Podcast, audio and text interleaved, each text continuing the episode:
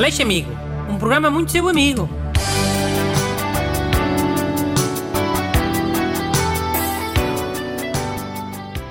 Bom dia e bem-vindos a mais uma edição muito amiga do programa Muito Seu Amigo. Hoje está cá o Renato Alexandre. Vai já ler a primeira carta desesperada a pedir ajuda. Ya, boas aí, people. Então, caro senhor doutor Bruno, eu gostaria de esclarecer um, de uma vez por todas como é que se pronuncia em bom português o nome Filipe. Eu sou do Porto e aqui toda a gente diz tal e qual como se escreve, mas mais para sul dizem Felipe. E eu acho que a pronunciação com I é correta e, e tendo a ficar irritado quando me chamam Felipe. Será que me consegue ajudar a gerir melhor esta situação? Bom, já estou enervado. A imaginar é Lisboetas a dizer Felipe. Muito gostam eles de transformar o, os is em es. Ministro é ministro, vizinho é vizinho, civil é civil. É que nem o I de Lisboa, eles dizem como deve ser, ah? Dizem Lisboa. E há. Então Felipe tem que perceber que não é nada de pessoal. Eles é que dizem assim. Pá, é pessoal, é assim, senhora. É pessoal porque tem o, o caralho da mania, que é, que é assim que se diz. E também transformam muitos, muitos is em as. Dizem uh, cerveja em vez de cerveja, e coelho em vez de coelho, e o orelha em vez de orelha, joelho em vez de joelho, espelho em vez de espelho. Mas qual é que é a solução para o Felipe? Se eles dizem assim. A solução é resistir ao Felipe. Porque um dia a vitória será nossa. Olha, Portugal devia começar eh, por não ter só burros a, a falar assim na televisão. A dizer cerveja, joelho e orelha. Tem que haver mais representatividade. Olha, eu aí concordo a 100%. Tem de haver representatividade e diversidade nas cenas da TV, do cinema. Depois também não é só Lisboa. Temos de ter pessoas na televisão a dizer cerveja, joelho, orelha, a dizer como deve ser. Senão os cachopos do, do país todo começam a ouvir na televisão e daqui a uns anos está tudo, tudo a falar Lisboeta. Eu bem vi o que é que eles fizeram com os R's. Meteram a malta toda a dizer R. Agora os cachopos dizem todos uh, a roda do carro, em vez de dizer a roda do carro. Até o busto diz assim, hás de reparar. Hum. Da próxima vez que o vir, vou estar mais atento.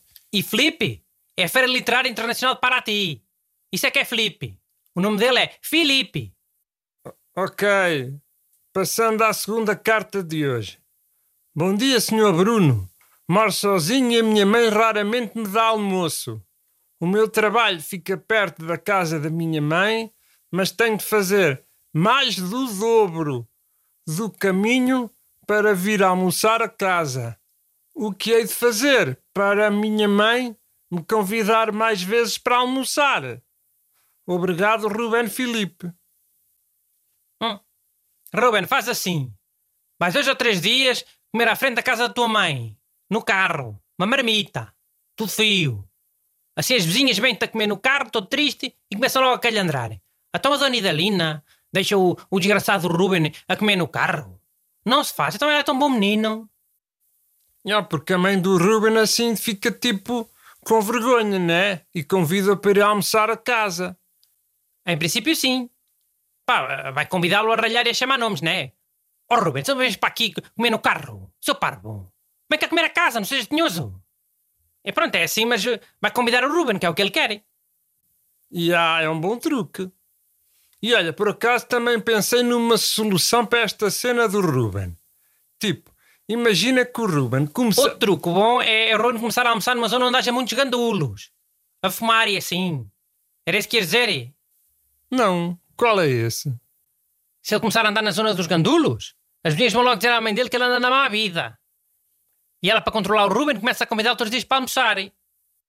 Oh, e as vizinhas vão saber que ele anda a almoçar nessas zonas mais problemáticas? Claro que vão, sabem logo. São velhas já à janela o dia todo, sabem tudo. É mais que a polícia.